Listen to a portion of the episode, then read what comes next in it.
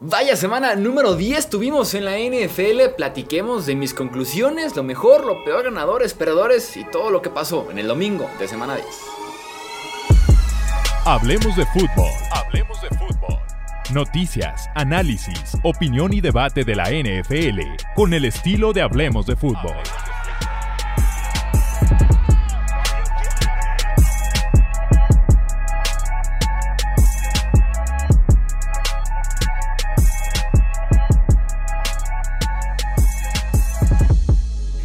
Amigos? ¿Cómo están? Bienvenidos a una edición más del podcast de Hablemos de Fútbol. Yo soy Jesús Sánchez. Un placer que estén aquí nuevamente para comentar lo que fue una magnífica semana número 10 ya de la temporada de NFL.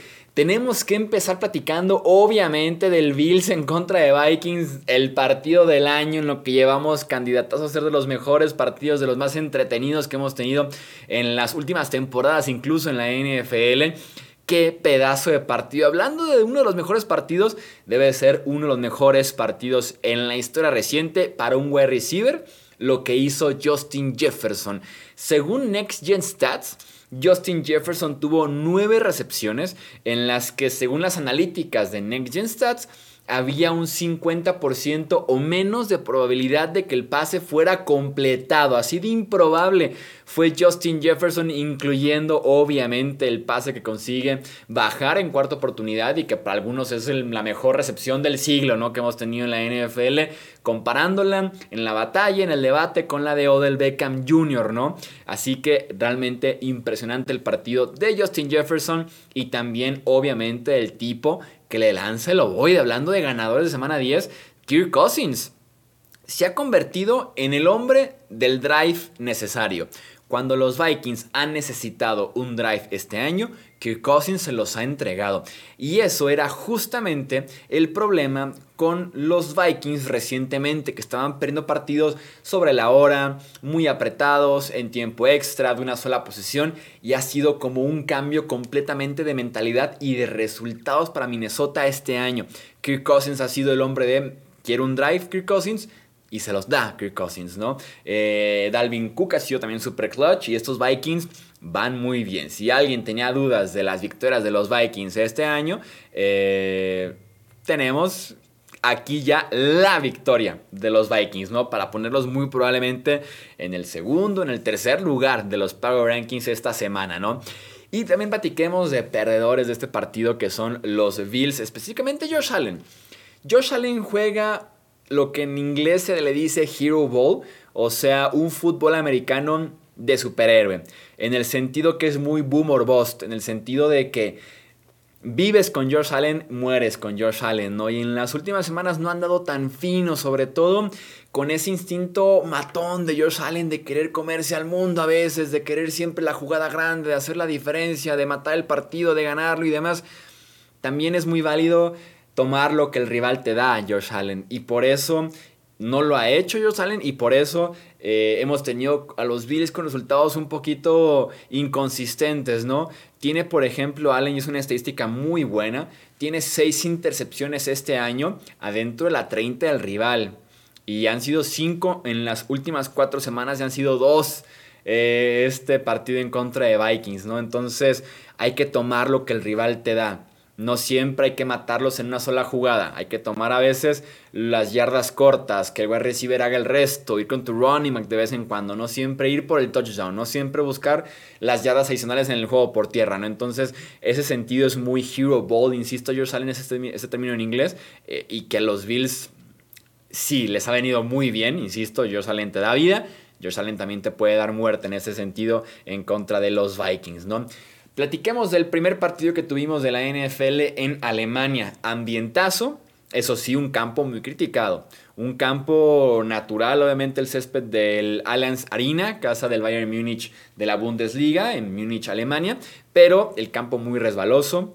Muchas quejas por parte de ambos equipos en ese aspecto. La NFL tendrá que corregir sin duda alguna ese sentido, aunque el siguiente año se estará jugando en Frankfurt, no se estará jugando en Múnich.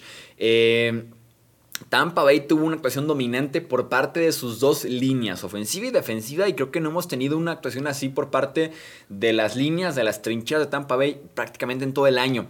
Brady apenas tuvo un golpe, cero capturas, pocas presiones, solamente un golpe y June Smith estuvo presionado todo, todo, todo el partido, ¿no?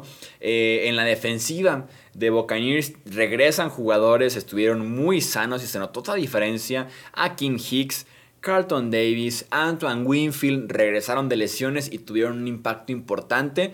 Si de por sí esa defensiva estaba teniendo momentos bastante buenos, lo hemos visto en las últimas 2-3 semanas. Ahora en contra de Seattle fue como la gran diferencia, ¿no? La gran prueba con jugadores que regresan de lesión y que marcaron sin duda alguna la diferencia en ese aspecto para Tampa Bay, una de las mejores victorias que hemos tenido por parte de los Buccaneers este año, ¿no?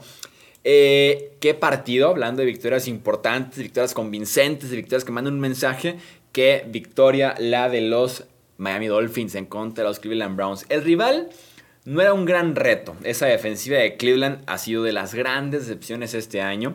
Eh, grandes nombres en el papel, un gran eh, grupo de jugadores defensivos talentosos, pero que ha quedado de ver un montón ya en la temporada, ¿no? Y que se aprovecharon al máximo en ese sentido los Dolphins, ¿no? Un Tua Tongo Bailoa que nos dio uno, de sus mejores partidos que hemos visto de él en toda su historia en la NFL, un verdadero partidazo de Tua sin depender tal vez tanto de Tyreek Hill, de Jalen Waddle, porque repartió el pan sin ningún problema. Creo que fueron ocho jugadores diferentes con recepción en este partido, incluyendo Jeff Wilson, que ya le quitó el puesto a Raheem Mostert. ¿eh? Pudiera ser de esos eh, cambios que pasaron muy por debajo del agua, todo el mundo enfocado más en los grandes nombres.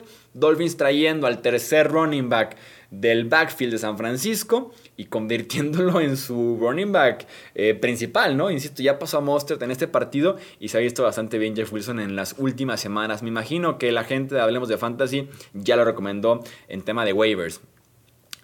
Platiquemos también del Dallas en contra de Green Bay.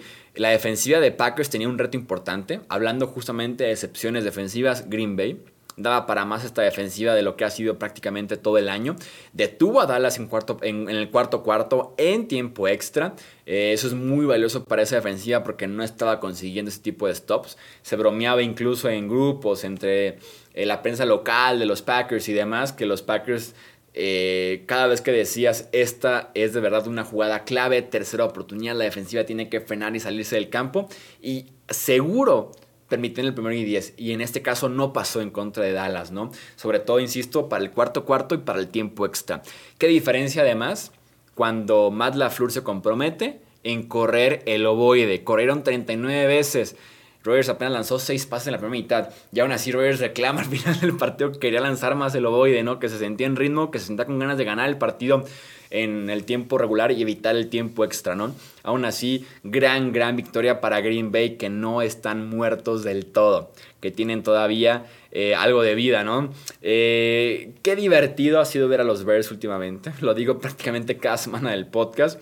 Llevan cinco semanas consecutivas de 200 o más yardas terrestres. Llevan también cinco semanas consecutivas de Justin Fields con pase de touchdown y también con acarreo de touchdown. Y también eh, Justin Fields en las últimas cinco semanas ha acumulado más yardas terrestres para un coreback en la historia de la NFL en un lapso de cinco partidos consecutivos, ¿no? Qué divertido ha sido. Perdieron, sí, pero insisto, este, este quarterback de segundo año está siendo el mejor quarterback de segundo año en la camada 2022, bueno, 2021 de quarterbacks en la temporada 2022, eh, por ese desarrollo de las piernas, ¿no? Por cómo lo han sabido utilizar en ese aspecto corredor que tiene Justin Fields, que es muy valioso y que estaban de alguna forma ignorándolo en Chicago, ¿no? Eh, sobre los Chiefs, Kadarius Tony es especial.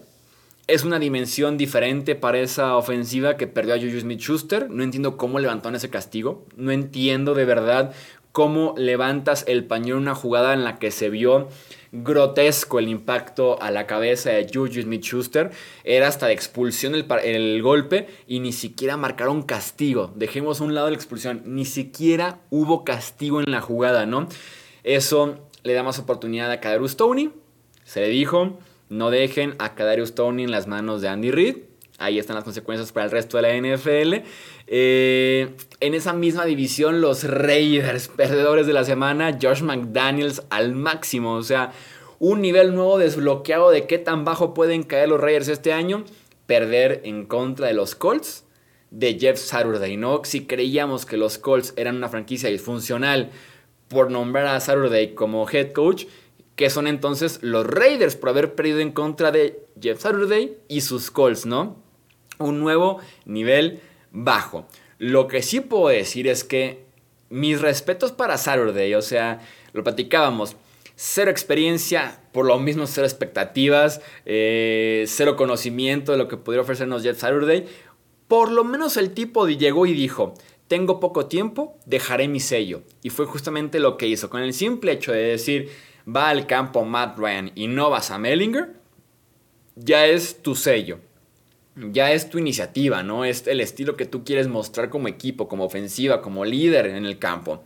Y tienes ahí ya la victoria, ¿no? Que jugó bastante bien Ryan comparado con lo que estaba jugando Sam Ellinger en las últimas semanas. Y también para cerrar sobre San Francisco, esa ofensiva, qué bien se ve.